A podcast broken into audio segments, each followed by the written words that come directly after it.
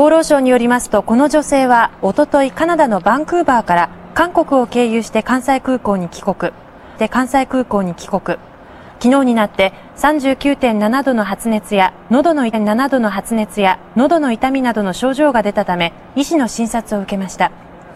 その際の簡易検査では陰性でしたが、今日再検査したところ A 型インフルエンザの陽性反応が出たということです。